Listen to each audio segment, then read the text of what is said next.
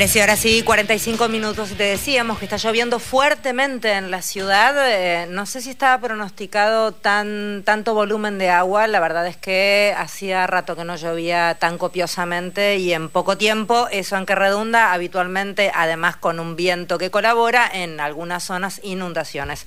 Fabián García, en línea director provincial de Defensa Civil bonaerense. Fabián, gracias por atendernos.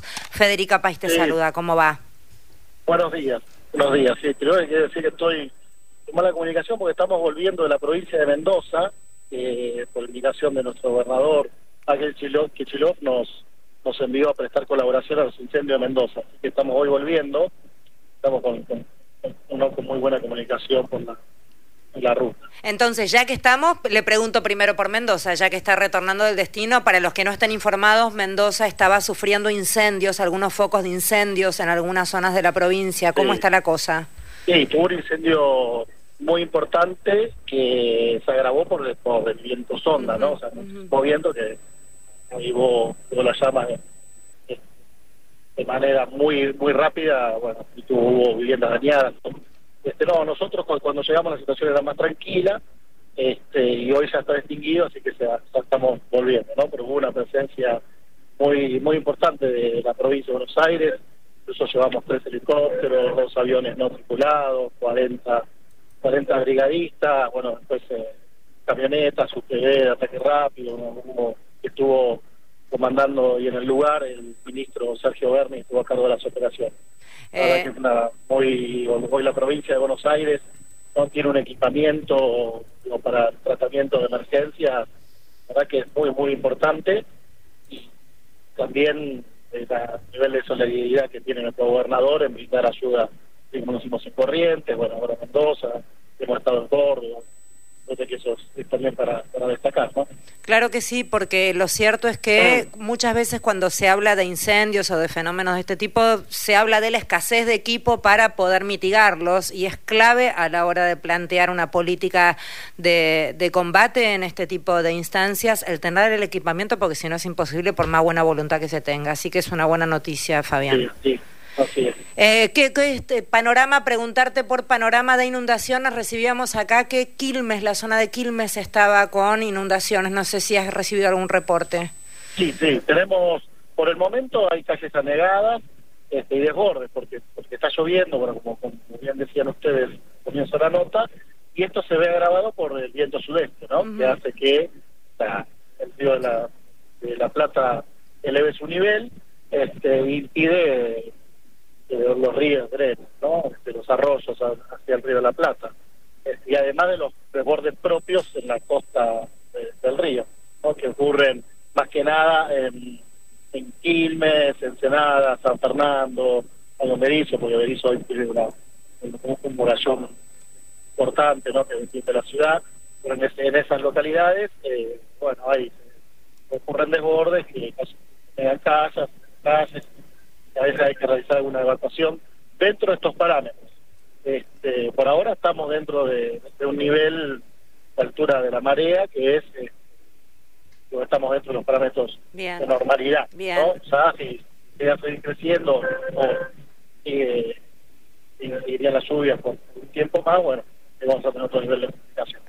Sí insistir de manera preventiva, Fabián, em, el no pasar a través de calles que se vean cubiertas de agua, por más poca agua que parezca que tenga la calle.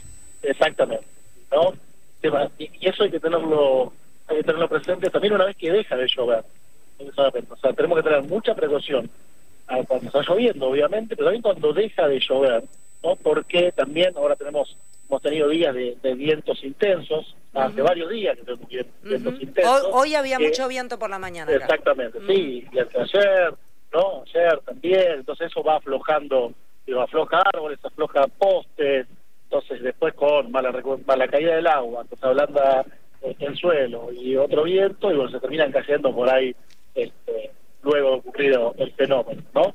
Así que bueno, es muy importante eso, evitar la circulación ya sea peatonal o vehicular, eso lo, es muy importante. Si es necesario cortar la luz eléctrica del hogar, también.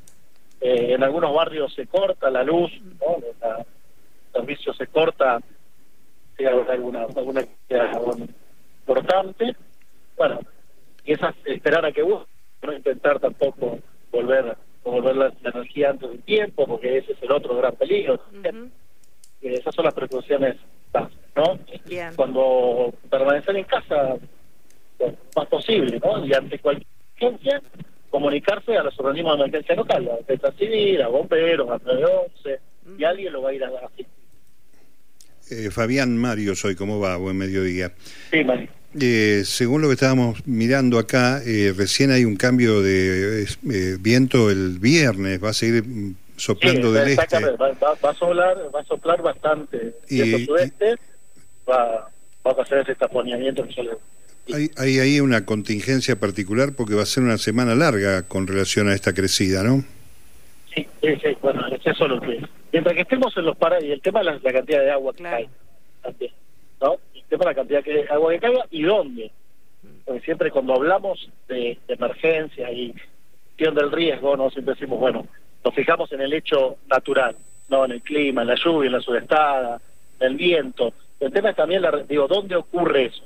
Por ejemplo, si tenemos una lluvia muy importante en, no sé, en el río de la Plata, pero a la altura de Magdalena o de, o, de Verónica, ¿no? En, zona no urbana. Bueno, eso no, no significa que es un riesgo importante, ¿no? Por más que caiga mucha agua. Ahora, si esa agua cae en Quilmes o, o, cae este, en Avellaneda o en, algún sector muy poblado, bueno, ahí tenemos tenemos un problema. Y eso es imposible de, predecir. Lo, sabemos cuando va a ocurrir. o sea, el radar, no el pronóstico, sino el radar está viendo la tormenta. O sea, que es imposible. Nosotros sabemos que, vieron que los pronósticos del tiempo este, dicen, bueno, va a llover en el noreste de la, de la provincia de Buenos Aires, vamos a tener lluvias intensas o moderadas. El noreste de la provincia de Buenos Aires, son muchísimos kilómetros cuadrados. ¿no? Eh, entonces, bueno, eh, por eso es importante los sistemas de alerta temprana, que la gente también esté comunicado con esos sistemas, ¿no? que le preste atención también eh, a, los, a los organismos oficiales, Defensa Civil, a bomberos, al Servicio Meteorológico Nacional, hay que estar muy atento a esa, a esa información.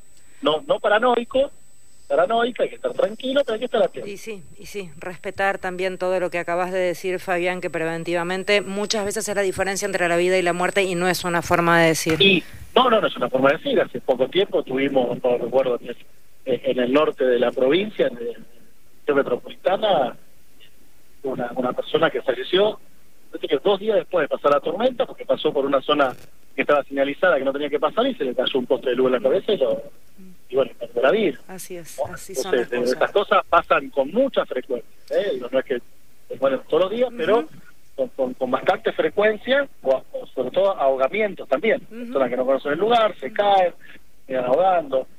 mucha precaución sobre todo los, más chicos y las personas más grandes también. Fabián, gracias por hablar con nosotros y en tu nombre a todo el equipo que lideras eh, por todo el esfuerzo que hacen por todos nosotros en el día a día. Gracias. Bueno, muchas gracias. Fabián García es quien hablaba, director provincial de Defensa Civil bonaerense.